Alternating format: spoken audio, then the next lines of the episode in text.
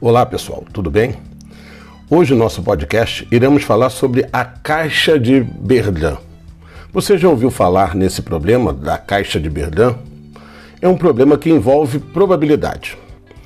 Os problemas envolvendo caixas e probabilidades condicionais se tornaram famosos e frutos de muita diversão no século XIX.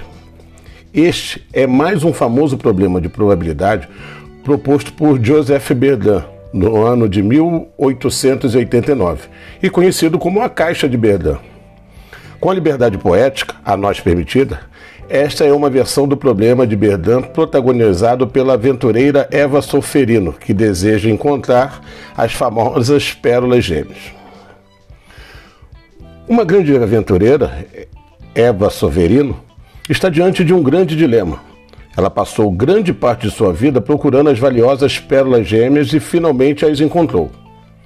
Existe um pequeno problema. Ela sabe que estão guardadas em um dos três porta-joias encontrados. Mas quando abre a primeira gaveta de um dos porta-joias, ela encontra o que parece ser uma das pérolas gêmeas. E uma carta bastante antiga com os seguintes dizeres: Caro aventureiro, você está perto de obter as desejadas pérolas gêmeas. Um dos porta-joias à sua frente possui as pérolas gêmeas, sendo uma em cada gaveta. Outro contém uma pérola falsa em uma das gavetas e um pedaço de carvão na outra. Finalmente, o último porta-joias possui um pedaço de carvão em cada gaveta.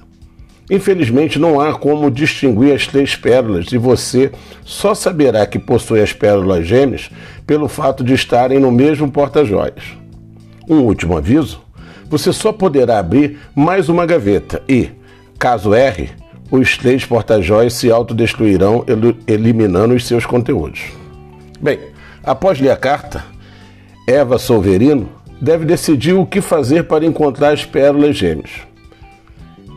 Agora eu gostaria de saber, por meio de cálculo, cálculo de probabilidade, qual decisão Eva deve tomar para aumentar as suas chances de alcançar o seu objetivo? Bem, a resposta é simples. Para aumentar as chances de ficar com as pérolas gêmeas, Eva deve abrir a segunda gaveta do porta-joias, que abriu inicialmente. De fato, com essa estratégia, suas chances de alcançar o seu objetivo corresponderá à probabilidade de dois terços. Viu que interessante? Observe que usamos probabilidade para tudo na nossa vida. E nesse problema simples, para encontrar as pérolas gêmeas, utilizamos também o conhecimento de probabilidade. Espero que vocês tenham gostado e até uma próxima oportunidade. Um abraço.